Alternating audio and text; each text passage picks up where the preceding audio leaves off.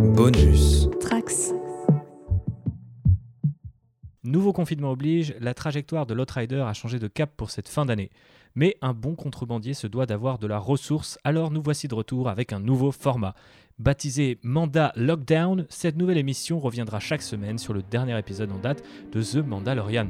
Et on attaque tout de suite avec Chapter 9, The Marcher.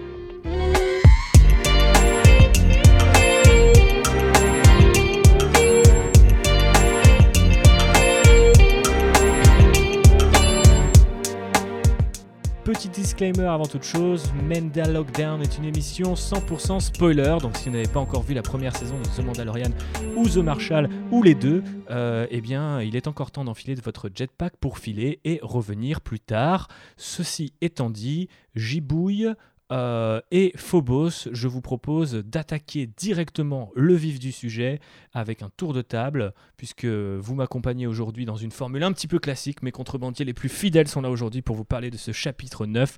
Qu'est-ce qu'on en a pensé du côté de chez JB Tiens, on va pas être galant. Euh, j'ai trouvé ça un peu faible pour un season première, mais globalement, j'ai trouvé que c'était un bon épisode. Tu si on remet en perspective euh, de ce que j'avais pas trop aimé sur la première saison, je vous invite d'ailleurs à aller écouter, si vous ne l'avez pas fait, notre podcast euh, bilan de la première euh, saison de Mandalorian. Mais j'ai trouvé que c'était un bon épisode avec un petit ventre mou en fait, euh, sur tous les, espèces d'allers-retours qu'ils font dans le désert au milieu d'épisodes. On va voir le, le l'espèce de serpent, on va voir les hommes des sables, on retourne voir les gens du village, on retourne chasser le serpent. Je trouvais que cette partie-là, elle était un petit peu molle. Mais euh, sinon, euh, le personnage secondaire euh, qui est introduit dans l'épisode est cool. la scène d'intro où The Mandalorian il joue à Batman, elle est hyper sympa. et le combat contre le ver des sables à la fin est marrant. Et puis le, le petit easter egg, donc je sais pas s'il y aura des suites par rapport à ce qu'on voit à la toute fin de l'épisode, mais la présence de ce qui semble être le vrai Boba Fett, euh, j'ai trouvé ça sympa. Eh bien, euh, voilà un très beau tableau brossé par JB en quelques minutes seulement de cet épisode qui durait quand même 50 euh, minutes, il me semble. Donc, je crois que c'est l'un des plus longs qu'on ait jamais eu. Mais justement, par rapport à tout ce contenu, Phobos, toi, qu'est-ce que tu en as pensé? Alors moi globalement j'ai plutôt bien aimé cet épisode. Après je suis d'accord avec JB. je pense que c'est peut-être un poil faible pour un season première. Euh, et en fait, euh, c'est marrant parce que oui, effectivement, il, a des défauts. Je le trouve très. Euh, c'est vraiment très naïf et tout, mais c'est charmant. Voilà, c'est charmant. on a envie de se laisser embarquer dans, dans, cette facette, pour le coup, très disneyienne de Star Wars. Euh, et, aussi, euh, j'ai été euh, très séduite par Timothy Oliphant dans tous les sens du terme. Ah, ah, on va revenir sur Cobb Vemph et son alter ego, donc Timothy Oliphant, juste après. Et avant ça, mon avis. Pour ma part, j'étais très content de retrouver un petit peu ma dose hebdomadaire de Star Wars. J'en ai déjà beaucoup discuté de cet épisode avec Vesper sur son Twitch. Donc, si vous pouvez aller passer, lui faire une petite vue de plus sur son replay, c'est très cool. Mais en gros, pour faire simple, moi, j'ai trouvé que ce premier épisode de la saison 2 jouait un petit peu avec les instruments qui avaient été trouvés euh, dans la saison 1, jouait un peu plus fort, un peu plus grand, parce qu'il y a un changement de format à un moment, il y a quand même euh, une notion d'échelle qui est quand même euh, assez appréciable, je trouve, après la saison 1, qui restait globalement plutôt très intimiste, même dans son final. Donc je trouve ça assez cool qu'on ait vu une dizaine de personnages à l'écran, des vrais acteurs, et pas forcément juste du numérique, même si on sait qu'il tourne sur ce fameux volume, cet écran qui projette le décor en temps réel. On a effectivement le gros dragon de, Kriat qui est, qui est assez sympa aussi euh, à voir évoluer euh, comme ça en live action. Donc c'est vrai que pour le, pour le côté échelle et euh, pour le nouveau personnage euh, introduit, ça faisait le taf. Maintenant, euh, comme d'habitude avec The Mandalorian, mais on va peut-être éviter de le répéter chaque semaine pendant 8 semaines, dans les 8 semaines à venir, mais il y, a, y, a quand même un gros manque d'enjeu et de dramaturgie. J'ai vraiment l'impression qu'ils ne veulent pas aller jusqu'au bout des choses, ni dans le côté épisodique en mode bon allez c'est peut-être juste qu'une petite aventure, qu'une petite, une petite quête secondaire, ni dans le côté au contraire fil rouge avec Baby Yoda ou les Mandaloriens, puisque qu'on on nous introduit dès la première scène quasiment que l'objectif de cette nouvelle saison va être de trouver euh, d'autres mandats loriens. Euh, voilà pour euh, notre avis de manière générale. Passons maintenant aux petits trucs qui vous ont marqué, que vous avez les plus aimé. Alors peut-être, je sais pas, des scènes, des répliques, des révélations. Bon, pour l'instant, on n'en a pas eu énormément. Ou au contraire, des petits trucs qui vous ont fait tiquer en mode, ah, c'est quand même un peu de chipos ou un petit peu par-dessus la jambe. Est-ce que toi, JB, tu as été un petit peu soit conquis par un élément en particulier ou soit un petit peu, tu t'es senti senti un petit peu délaissé par un autre bah, Comme j'ai dit, en fait, moi j'ai vraiment bien aimé l'intro de l'épisode avec ce combat, euh, cette espèce de, club clandestin avec le combat de Gamoréen, la mafia et tout. Le, et puis le, moment où euh, il sort euh, l'arme mandalorienne et où il y a Baby Yoda qui s'enferme dans, son, dans sa petite capsule parce qu'il sait ce que c'est cette arme-là. Ça, j'ai trouvé ça marrant. Et puis après, le côté, ouais, quand il course le mec dans la rue, qu'il l'attrape avec son lasso, qu'il le tire et qu'il l'attache euh, à, cette espèce de lampadaire. Vraiment, le, fan de Batman en moi, il était content. Et puis même, c'était là. Et franchement, c'est une scène de Batman, tu vois. C'est pas une scène de Mandalorian. Euh, je trouvais que l'intro était assez solide et, euh, et ouais, ça lance, bah, comme tu disais, les enjeux pour la saison. Et moi, ça me va, tu vois. Franchement, si la saison, elle a un, enjeu un peu plus fil rouge que la saison 1 où tu avais des petits épisodes qu'on appelle filler entre guillemets qui servaient pas à grand chose là, euh, on sait que voilà, son but, ça va être de retrouver des Mandalorians. Bon, bah, si euh, il avance un peu dans sa quête tous les épisodes, même si il n'avance pas beaucoup, je trouverais ça un peu plus intéressant que la structure de la première saison. Et mhm. après, j'ai bien aimé. Alors, quand on m'a dit, ah, on retourne sur Tatooine, j'étais là, putain, ok, encore. Ah Sauf que ça m'a fait plaisir de revoir la mécano. Et ça me donne en fait de l'espoir sur le, le, cast de personnages secondaires et l'espèce de galaxie de personnages qui entourent le personnage euh, du Mandalorian qui sont en train de créer en me disant qu'ils vont revenir, tu vois. Et si dès là, ils commencent à te faire euh, revenir un personnage de la saison 1, même si c'est pour une scène, tu vois, la scène elle est sympa, euh, il y a le, coup des droïdes, et tu vois que bah, Mando il a quand même évolué par rapport à la première saison, parce que maintenant les droïdes, suite à, au IG qu'il avait rencontré avant, il les tolère un peu plus. C'est très léger, mais tu sens une petite évolution au fur et à mesure. Mhm. ça, ça m'a bien plu. Euh, après, il y a des trucs redondants, tu vois, le fait que, oh, on retrouve les Tusken et il te refait le coup euh, de la saison d'avant où en fait lui il arrive à parler avec eux alors que les, habitants, euh, j'ai oublié le nom de la ville qu'il va visiter, sont ah on a, on a peur d'eux, on n'ose pas parler avec eux. Ça c'est déjà un truc qu'il y avait eu dans la saison 1, tu vois, donc ils te refont un peu la même chose. C'est un petit peu dommage. C'est Mos Pelago, je crois, non? Je crois que c'est Mos Pelgo, pour être exact. C'est ça, Mos Pelgo, ouais. Qui était déjà, euh, on reparlera des références, mais déjà apparu dans l'univers étendu euh, canonique. Mais c'est vrai que ce qui était assez sympa dans ce retour sur Tatooine, c'était que c'est un Tatooine qu'on n'a pas l'habitude de voir. Jusqu'à présent, on a vu Mos Islay, Mos Ispa, euh, donc des, on va dire plutôt des villes. Et là, on a vraiment un petit côté village. Et encore une fois, la beauté de The Mandalorian, c'est d'aller un peu, de reconfigurer un peu les références originelles de Star Wars, et notamment aller encore plus loin dans le western. vraiment, la scène où il arrive sur cette motojet tout rouillé, que la limite, là, les mecs qui ferment les volets, euh, d'un coup, le shérif qui débarque dans le, dans bah, vraiment cette configuration de ville de western où en fait c'est juste une rue et les maisons se font face à face euh, les unes les autres. Euh. Ok, est-ce que tu veux nous parler de Cobb Vamp que tu as bien aimé du coup? Ouais, alors déjà, je, voulais quand même faire une petite note sur un truc que j'ai un peu moins apprécié et qui me, qui me saoulait déjà dans Clone Wars. Euh, ce sont les épisodes où le héros doit détruire la faune locale. Euh, là, encore une fois, on y a droit.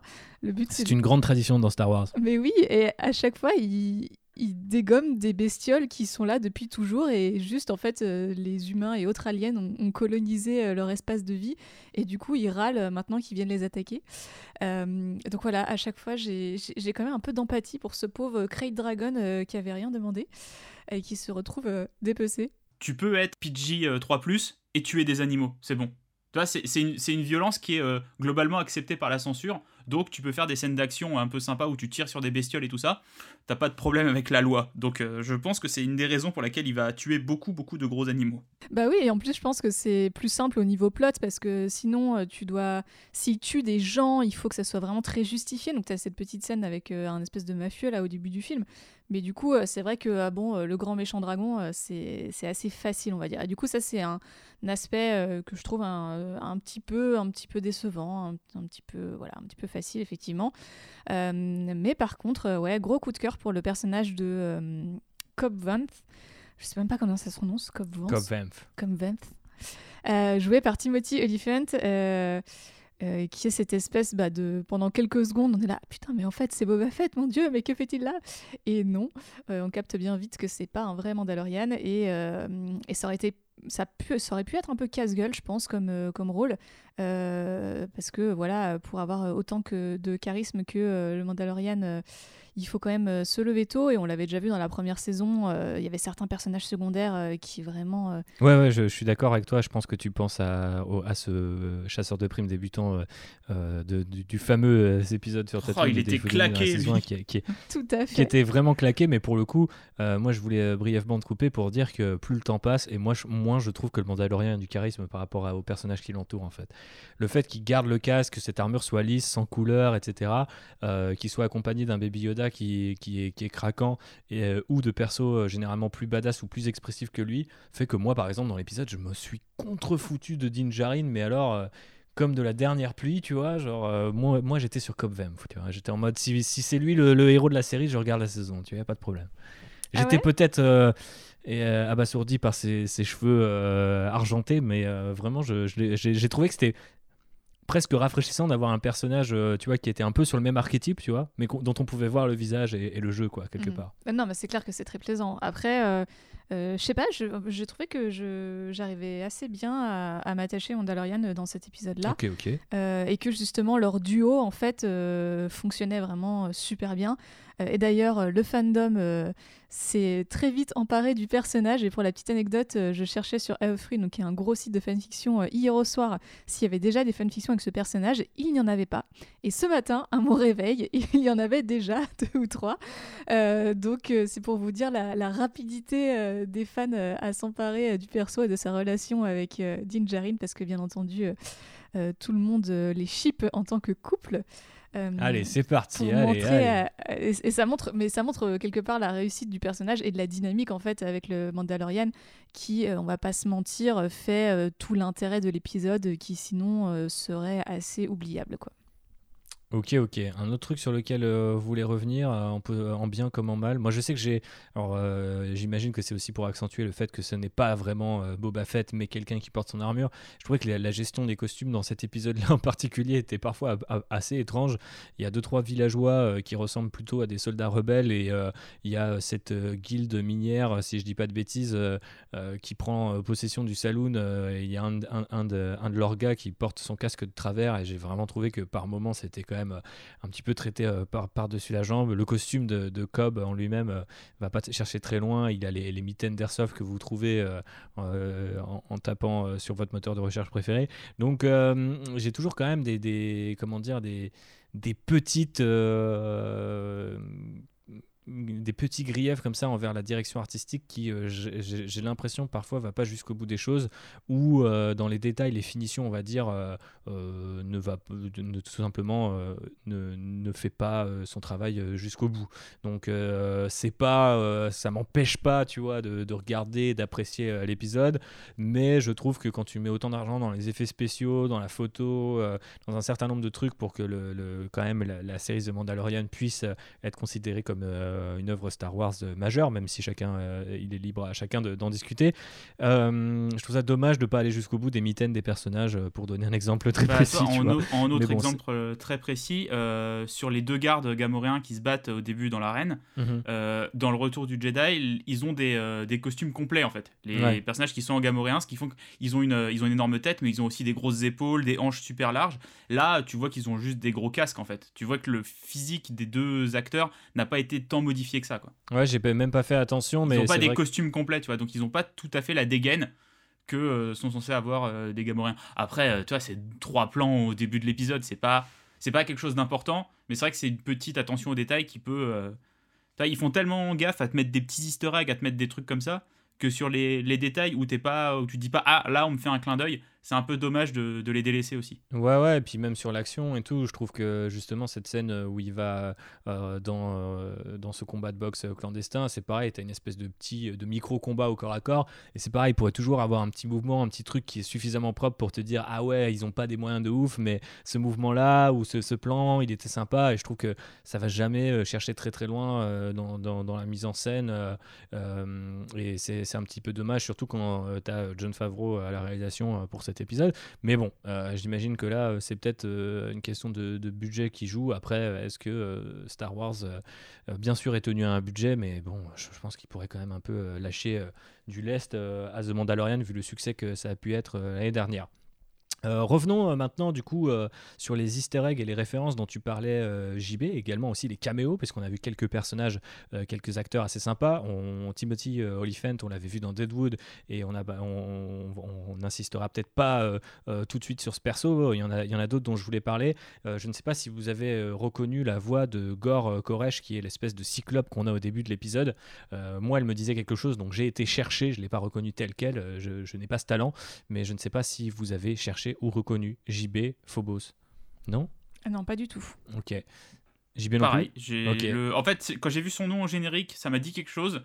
Et il a fallu que tu m'envoies le programme pour que je me rende compte de qui était cette personne. Voilà, donc euh, la personne en question, c'est John Leguizamo, qui euh, joue notamment dans, John Wick. C'est le, garagiste de John Wick. Et si vous avez vu le John Wick premier du nom, vous voyez très bien la, tête qu'il a. Il a une petite tête de gangster plutôt sympa. Euh, c'est un second couteau qu'on voit dans pas mal de films d'action depuis des années, voire des dizaines d'années. Et c'est un mec qui, a, qui, est, qui, est, typiquement dans le genre de, de, que The Mandalorian a casté dans la saison 1 et va caster dans la saison 2 si les rumeurs s'avère vrai. En l'occurrence, on avait eu la rumeur de Cobb Vanth et de euh, Timothy Oliphant, donc on peut s'attendre à ce que toutes les autres rumeurs, mais on les listera pas ici parce que JB euh, a fait l'effort de ne regarder aucun trailer et d'être exposé à le moins d'informations possible. Euh, mais c'est vrai que du coup, on peut s'attendre à d'autres guests de qualité. Euh, le guest le plus balèze en termes de taille, c'était bien sûr le, le, dragon euh, de Kriat ou le Kriat Dragon. Euh, on voyait son squelette dans le premier épisode de Star Wars en 77, donc quelque part il a toujours existé, en tout cas dans le côté un petit peu encyclopédique de Star Wars, et il n'avait pas de pattes, même si par la suite, dans un certain nombre de, notamment de jeux vidéo, puisque je crois que sa première apparition remonte à un jeu que j'aime beaucoup, qui est en gros le Age of Empire de Star Wars, c'est Galactic Battlegrounds. Il y avait des dragons de Krayt, euh, du coup, ou de Kriat, on va le prononcer pour éviter du coup le. le, ou, ou Crate. Crate Dragon. Mais non, mais on peut pas dire Crate Dragon alors qu'il y a déjà une planète qui s'appelle Crate, tu vois, dans Star Wars. C'est forcément une autre prononciation, tu vois. C'est. Je ne sais pas, moi ça me perturbe. Euh, bref, du coup, ce qui me perturbait aussi, c'est qu'il me semble qu'il avait des pattes, et effectivement, dans ce jeu vidéo, il était représenté euh, avec euh, des, petites papates, mais il n'y en avait pas sur le squelette. Donc, quelque part, peut-être que l'univers étendu du passé était, n'était pas, on va dire, cohérent avec ce qui avait été développé dans les films. Là, on, est plutôt une sorte, on a plutôt une sorte de verre ou de requin, donc c'est plutôt marrant. Et ils ont été chercher très loin dans les détails, puisque à la fin, les Tusken découpent euh, le, ce pauvre dragon et euh, découvrent une perle. Et euh, bah, du coup, il y a une quête secondaire dans Night of the Old Republic à l'époque sur la Xbox où on pouvait se saigner à trouver cette fameuse perle de dragon. donc, c'est vous dire si du coup The Mandalorian va chercher dans les références très très sombres, voire complètement claquées au sol, puisque je pense notamment à tout ce qui a été fait autour du jetpack de Boba Fett. Je pense que ça vous a pas échappé, les amis, qu'il y a quelques références qui ont été faites de ce côté-là. Bah, t'as le jetpack, t'as la roquette euh, qui fait même référence au jouet qui aveuglait les enfants euh, dans les années 80. Euh. Voilà. Voilà, ça, c'est marrant, tu vois, d'être de voir que le jetpack est autant utilisé. Par contre, ce que j'ai trouvé un peu étonnant, c'est que Timothy Olyphant, il a aucun problème à l'utiliser le jetpack, alors que dans la saison 1, euh, c'était genre un peu euh, l'achievement euh, du Mandalorian de, débloquer ça. C'était c'était la voix du phénix ou un truc comme ça, mm. je ne sais plus comment ils appelaient ça. Ouais, mais après, Cobb Vance, ça fait quand même plusieurs années qu'il a qu'il a l'armure et le jetpack, donc il a mm. quand même eu le temps d'apprendre à s'en ah, servir. Peut-être s'est-il entraîné dans le, dans le désert, effectivement. Pour revenir sur, ce, sur le personnage de Vamp en particulier, il était apparu dans la trilogie Riposte Aftermath en anglais de Chuck Wending. du coup, avec des différences, parce qu'il me semble qu'il dessoudait un type pour récupérer l'armure après, euh, c'était raconté par quelqu'un d'autre, et là, c'est raconté par lui. Donc, ça peut être deux visions euh, d'un même événement. J'ai vu des gens euh, tout de suite un peu crier à l'incohérence. C'est pas nécessairement le cas, puisque du coup, il y a un côté point de vue à chaque fois qui peut expliquer ces, ces dites différences. Et à supposer de toute façon qu'il y ait des incohérences de ce point de vue-là, euh, soyons un petit peu souples et euh, euh, partons du principe que si l'histoire est cool, on peut quand même enchaîner. une autre histoire qui se poursuit peut-être, en tout cas, c'est que l'unité R5, qui est un moment, je crois que c'est Vanf justement qui l'appelle, débarque et ressemble comme deux gouttes d'eau à l'unité R5 que bah, Luke a failli acheter dans Un Nouvel Espoir avant qu'elle soit qu'elle explose et qu'il faille prendre R2D2. Donc, je me suis demandé si c'était la même. Je me suis demandé si la ressemblance était voulue ou pas. J'imagine que oh, bah, oui, la ressemblance est clairement voulue.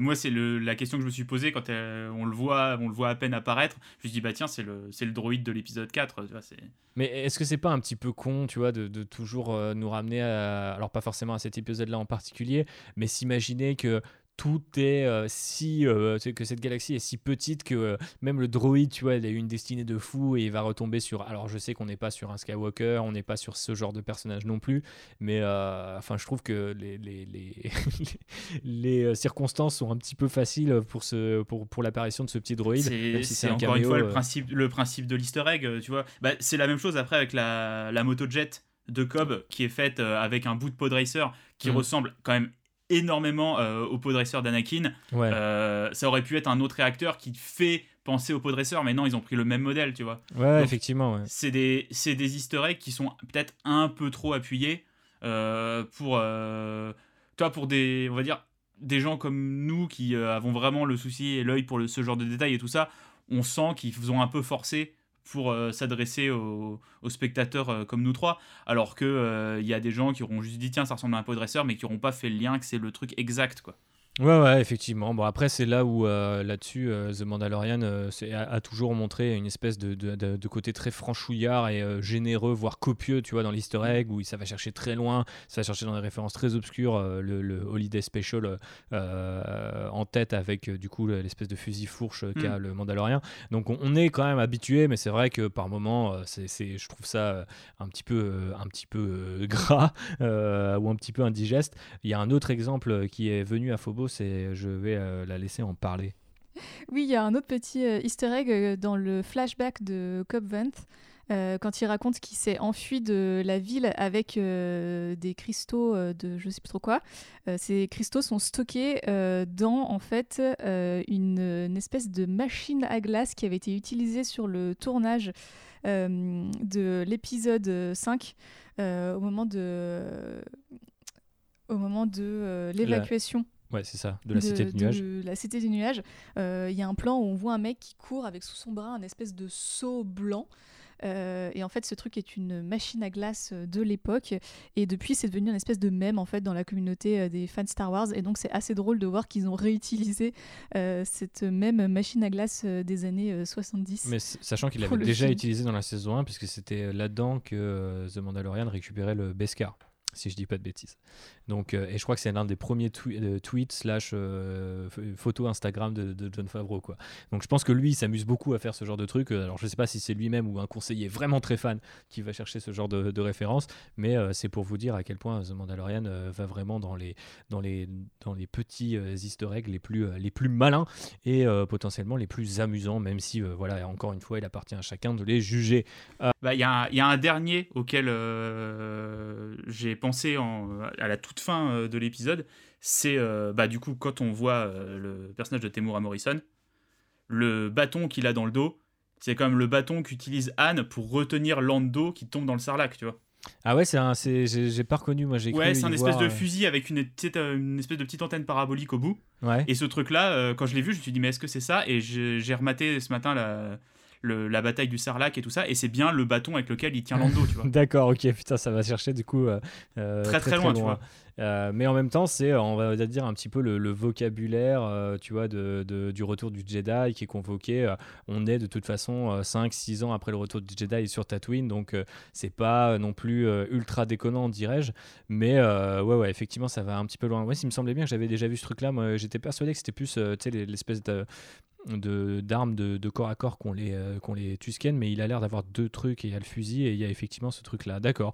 Eh ben écoute, si tu dis que tu as vérifié, euh, je te crois bien volontiers euh, JB, et effectivement, je pense que c'est euh, le bon moment pour parler du retour donc de Temuera Morrison, l'acteur qui joue du coup Django Fett et les clones dans la prélogie qui a prêté quelque part son visage un peu aussi au visage de, de, bah, tous les personnages clones euh, par la suite euh, dans Clone Wars, même si c'est euh, sous une forme animée, et que là on retrouve du coup chauve, le visage un peu, un peu brûlé, cicatrisé, donc potentiellement abîmé par peut-être les sucs digestifs du sarlac, si on parle bien du Boba Fett originel qui est tombé dans le ventre du sarlac, ou on est sur un, autre clone, alors qui pourrait être, je ne sais pas, peut-être Capitaine Rex, ça m'étonnerait, puisque du coup il a été plus ou moins canonisé qu'un personnage qui a une immense barbe blanche très fournie de Retour du Jedi est en fait Rex qui a continué de se battre pendant tout ce temps avec l'Alliance Rebelle. Donc moi, je pense qu'on est plutôt sur un Boba Fett et l'espèce de vibe un peu ronin,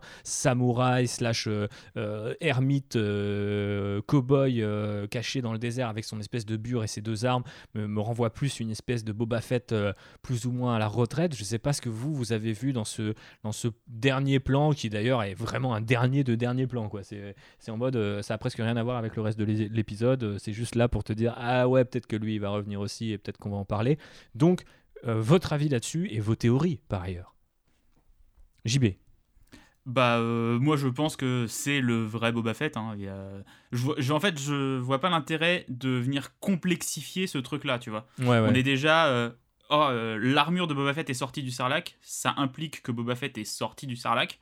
Sauf si le Beskar peut pas être digéré avec le Sarlacc il a fait caca, mais là ça va trop loin, tu vois. et le fait qu'il ait le fusil qui rappelle le retour du Jedi et tout ça, c'est Boba Fett. Après, est-ce que on va le revoir dans les autres épisodes? Ou est-ce que c'est juste bah tu vois un petit caméo et un petit truc qui explique pourquoi on a retrouvé l'armure ça, ça, implique qu'il l'a entre guillemets abandonné donc est-ce qu'il a abandonné son héritage de Mandalorian suite à la défaite qu'il a, hum, a vécu dans le, Retour de Jedi pour se consacrer à autre chose dans la vie Ou est-ce qu'il se passe d'autres choses qui pourront être racontées euh, par un comics ou par euh, d'autres trucs de l'univers étendu? Je sais pas si ça va mener à quelque chose, en tout cas sur la série.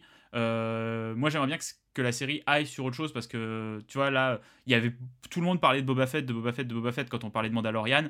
j'ai envie de dire, tu vois, ça y est, on l'a vu, il est vivant, il est là, il a peut-être fait sa vie passons à autre chose et euh, voyons euh, d'autres choses de la vie euh, bah, du Mandalorian de la série, donc de Jean, tu vois. Ok, donc t'as pas forcément envie qu'on continue à, en apprendre un peu plus sur ce Boba Fett à la retraite?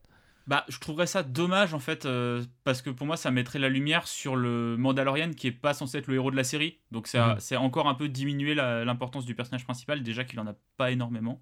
Ouais, ouais, je, je, je comprends ta, théorie. Moi, c'est vrai que je, serais très client d'une nouvelle filonnade après euh, le Boba Fett jeune de Clone Wars, qui est pas du tout euh, euh, l'image qu'on pouvait attendre du, du, du Boba Fett tel qu'on l'imaginait entre les lignes de la trilogie originale.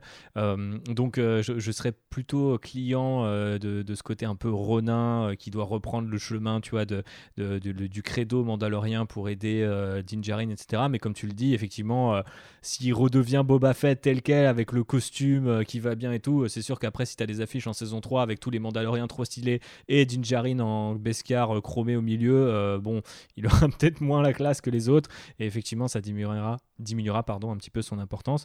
Est-ce que toi, Phobos, tu as un avis différent d'une autre sur cette question Boba Fettienne alors moi, je j'en ai pas grand-chose à faire de ce caractère de, de Boba Fett. Donc, de ce euh, caractère. De ce personnage, pardon. Mhm. je, mélange mes langues. Euh, donc, oui, bon, pour faire un caméo, pourquoi pas, mais j'ai pas spécialement non plus euh, envie qu'on explore sa life. Enfin, voilà. Ok, est-ce que vous êtes plus partant pour retrouver euh, Cobb? Parce qu'il y a quand même une petite réplique euh, auprès du Mandalorien qui nous dit Ah, j'espère que nos chemins se recroiseront, euh, qui laisse à penser que peut-être la série pourrait reprendre un peu la formule de sa première saison où des personnages comme Cara Dune revenaient dans les derniers épisodes au moment où on avait besoin d'eux. Bah, tu castes pas un mec avec une chevelure aussi soyeuse pour le faire que sur un épisode, tu vois Ouais, ok, ça, moi, moi, ça m'intéresserait de le revoir parce que il y avait quand même un, y avait une bonne vibe entre les deux personnages, ça marchait bien et, euh, et ça donne un espèce d'équivalent euh, au Mandalorian, tu vois, alors que les personnages qu'il avait avant, euh, qui l'accompagnaient, étaient quand même assez différents de lui. Là, il y a quelqu'un qui lui ressemble un petit peu plus, donc t'imagines que l'association entre les deux personnages serait un peu plus justifiée. Après, est-ce que euh, le personnage de Cobb va vouloir, je sais pas, quitter Tatooine et faire d'autres choses euh, que juste rester marshal de sa ville? Je sais pas. Ok, mais bon après, euh, ça se trouve, ça va tout ça va se terminer sur Tatooine et, et euh, entre Mandaloriens et, et, et gens qui se connaissent, on, on Mm. verra bien. Euh, du coup, on va conclure brièvement sur vos attentes par rapport au deuxième euh, épisode, donc ce chapitre 10. D'ailleurs, c'est assez marrant qu'ils aient continué à numéroter euh, comme ça, je trouve ça plutôt, plutôt bienvenu, même si c'est un tout petit détail de nerd.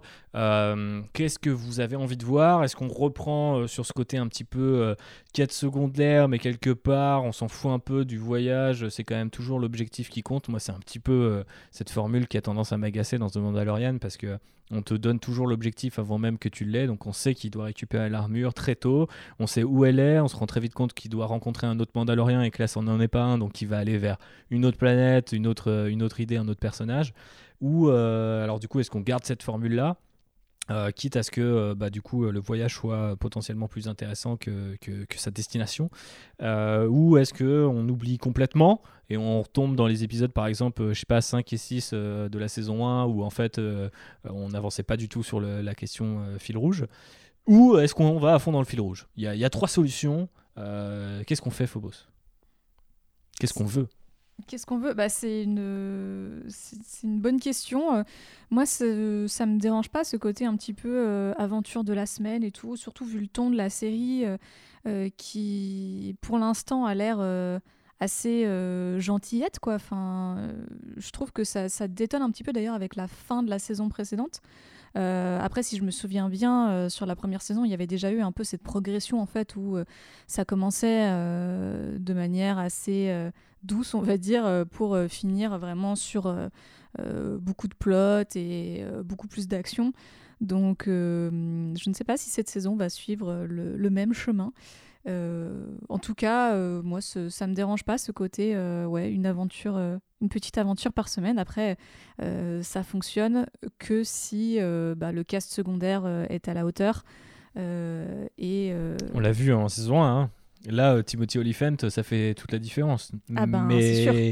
Qu'on se rassure sur ce point de vue-là, si vous n'avez pas eu les rumeurs, et encore une fois, on va pas les détailler, mais les noms qui ont circulé euh, sont quand même autrement plus euh, alléchants que ceux qu'on a pu avoir en saison 1. Donc euh, j'imagine que si on a à chaque fois notre personnage secondaire de la semaine, on, on devrait peut-être avoir un petit... on- passer un cap, en tout cas passer la seconde du point de vue charisme. En tout cas, on espère.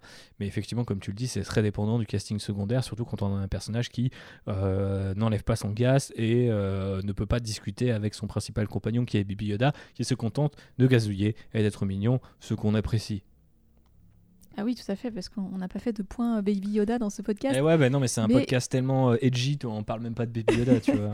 Mais il est toujours aussi mignon et ça fonctionne toujours aussi bien. On le prend pour acquis, Baby Yoda, ça y est, quoi. Ouais, On est des enfants gâtés. complètement. Et toi, JB, du coup, qu'est-ce que t'aimerais voir dans l'épisode suivant? Alors, je suis pas pour que le gros plot de la série revienne tout de suite, tu vois, parce que le... ce qui m'avait semblé un petit peu démesuré dans la fin de la saison 1, c'était les moyens de, de Moff Gideon par rapport au Mandalorian, tu vois, genre il avait plein de... Il avait tous ses soldats avec lui, il avait toutes ses armes, il avait toute sa batterie de, de gros guns et tout ça, et du coup, t'étais un peu, bah... Les personnages, les héros peuvent pas faire grand chose face à un ennemi qui est entre guillemets aussi fort. Euh, donc ça m'embêterait qu'ils reviennent tout de suite et qu'ils se remettent tout de suite à le chasser. J'aimerais bien qu'on. Tu vois, un épisode comme ce qu'on a eu cette semaine, moi je suis prêt à en avoir trois, on va dire comme ça, avant que euh, on vienne me remettre une menace un peu plus grande qui euh, pèsera sur un- une potentielle fin de saison ou euh, une, voilà, tu vois, une suite euh, après quoi. Mais moi, d'un épisode dans cette vibe-là, avec entre guillemets le personnage secondaire de la semaine et le méchant de la semaine, ouais, je suis prêt à en avoir encore deux. Ok. Bah après, pourquoi pas Je pense que c'est une question de dosage et, et de rythme. La façon dont ils avaient été placés sur la saison 1 était assez bizarre parce qu'en fait les trois, premiers épisodes étaient plutôt dans, quelque chose de très feuilletonnant où on avait tout de suite envie de voir la suite et euh, par la suite euh, justement euh, épisodes 4, 5 euh, et 6 euh, dans une oui 4, 5 et 6 c'est ça on était vraiment sur du sur de l'épisodique sur du sur, sur du monster of the week et ce genre de choses Donc, il faut voir comment s'ils arrivent à mieux jongler avec ça dans cette saison 2. Euh, en tout cas, en l'état, c'est pas non plus un season première qui te vend euh, un truc totalement différent de ce que tu as eu par le passé. Et c'est là où, bah, si vous avez aimé la saison 1, je pense qu'il n'y a pas de risque, vous allez aimer cette saison 2. Mais si, comme nous, si on devait résumer, je pense, nos trois avis qui sont quand même globalement proches, vous, êtes resté un petit peu sur votre fin, on risque quand même de, de s'ennuyer ferme assez vite. Moi, je suis persuadé que l'exploit euh, euh, de la naïveté et de la mignonitude euh, de The Mandalorian et de Baby Yoda en particulier ne peut pas être réitéré chaque automne avec une nouvelle saison. Mais, mais bon, peut-être que cette, celle-ci me fera mentir, qui sait? Moi, quelque chose que j'aimerais bien, tu vois, même si tu restes un peu dans l'épisode Freaks of the Week et tout ça, c'est d'avoir un, un, épisode dans un environnement beaucoup plus urbain. Là, on est reparti dans le désert, tu vois. Ce qu'on avait déjà vu. Euh, en saison 1, on avait eu des épisodes tu sais, dans une prison et tout ça, donc on avait eu un peu du huis clos. Mais je préférais un truc euh, un peu vraiment euh, une, vraie grosse ville, quoi. Alors, je dis pas Coruscante parce que voilà, forcément, il faut encore cocher les cases des planètes que les gens connaissent, mais un truc qui ressemblerait à Coruscant pour un peu changer, ne serait-ce que visuellement, tu vois, changer sur les lumières, sur la photo, sur ce genre de choses. Voilà qui conclut ce premier hashtag Menda Lockdown. Utilisez-le sur les réseaux sociaux pour qu'on puisse vous retrouver et interagir avec vous le plus vite possible. N'oubliez pas de mettre les petites étoiles qui vont bien à Outrider sur Apple Podcast et bien sûr partager cet épisode puisque c'est important à chaque fois euh, qu'on fait un épisode, mais encore plus quand on fait un nouveau format. Celui-ci est hebdo, donc on va vous accompagner pendant tout ce nouveau confinement et cette nouvelle saison de The Mandalorian et ça c'est plutôt stylé. Peut-être qu'on pourra même faire venir des invités si ça marche bien et que les conditions techniques le permettent. Bref, on est euh, voilà, des, vrais contrebandiers. Euh, rien ne peut nous arrêter. On s'adapte. Euh, on fait tout pour vous divertir dans cette saison un petit peu triste qui est l'automne confiné. malgré du coup ces conditions, Phobos, Jean-Baptiste, je vais vous demander quelle est votre actu avant qu'on conclue pour de bon. Eh ben moi, mon actu du moment, euh, c'est que je suis en vacances et que j'ai une euh, coupe de cheveux euh, flambant neuve. Nice. voilà. Et sinon, bah, je, je, vais profiter du confinement pour pour peut-être essayer de, de, faire quelques photos pour continuer d'alimenter mon Instagram. Vous pouvez aller jeter un œil d'ailleurs pour voir tous les shootings Halloween qui ont été faits. At Phobos Cosplay sur Insta. Tout à fait. JB. Bah, euh, moi j'ai bien choisi euh, l'année 2020 euh, pour me lancer dans l'intermittence et pour monter une boîte. Hein, tu vois, c'est, je, suis encore un bon karma, mhm. mais on vous en parlera un petit peu dans le courant du mois. Mais vous êtes peut-être déjà au courant si vous avez un peu suivi nos divers réseaux sociaux. Mais on a créé un label podcast qui s'appelle Bonus Tracks. je vous invite à aller faire un tour sur le Twitter qui s'appelle tout simplement Bonus Tracks Pod. Et voilà, il y a plein de podcasts sympas qui vont arriver. On a réuni plein de gens cool pour faire des trucs tous ensemble et vous verrez, ça va être bien. Très clairement, allez faire un tour sur le euh, site et le Twitter de Bonus Tracks. Et toi, République, c'est quoi ton actu? Oh, bah écoute, l'actu est tranquille. Hein. Euh, j'ai écrit un petit livre chez euh, Third Edition et ça parle de Star Wars. C'est pour ça qu'on s'en permet d'en parler aujourd'hui, là, tout de suite, maintenant. ça sort le 19 novembre et ça revient, je le précise, ce n'est ni un plaidoyer, ni une espèce de, tu vois, de, de, document à charge contre, contre Disney. C'est plutôt une, une célébration et je dirais une analyse de ces cinq dernières années de Star Wars et comment euh, la franchise la plus célèbre de l'histoire du cinéma a été un petit peu euh, récupérée, rachetée, réintégrée, digérée par Disney et comment euh, toute cette digestion, aussi peut-être aussi délicate hein, quelque part que celle d'un sarlac, demande eh bien, une, une, relation bien particulière avec George Lucas, ses idées, ses concepts et sa philosophie. Donc voilà, ça fait un peu plus d'une centaine de pages. C'est déjà disponible on précommande sur les grosses enseignes qui, elles, restent ouvertes, mais privilégiées euh, peut-être les petits libraires qui s'organisent pour faire des click and collect, et ça, c'est plutôt très cool. Vous pouvez euh, le trouver un peu partout sous le titre de Star Wars épisode 7, 8 et 9, Disney et l'héritage de George Lucas, écrit par moi République, aussi connu sous le nom civil de Thibaut Claudel. Voilà, si vous le précommandez, ça fait un peu de sous pour le monsieur, et donc ça fait un peu de sous pour le trader aussi, et ça, ça fait plaisir. Ah bon? Ah, c'est bien ça. Ah bah oui, parce que je réinvestis. Euh, ah, je prends les sous, moi. T'écris un livre et je prends les sous, ça me va très bien. Exactement. Donc voilà, même si vous n'aimez pas euh, Jean, euh, même si vous ne m'aimez pas moi, vous pouvez financer Jean-Baptiste, et ça c'est plutôt sympa. Donc euh, voilà, ou financer Phobos, hein, puisqu'elle fait également partie de l'équipage. On vous remercie pour votre euh, attention et euh, on vous remercie également en avance pour tout le soutien que vous apporterez à ce Mental Lockdown, ce nouveau format. Encore une fois, le hashtag existe, utilisez-le. partagez cet épisode. On se retrouve la semaine prochaine pour le chapitre 10, avec on espère aussi un maximum de guests, d'easter eggs et de mignonitude à grandes oreilles vertes. Je vous fais des bisous et que la force soit avec vous. Gros bisous à bientôt.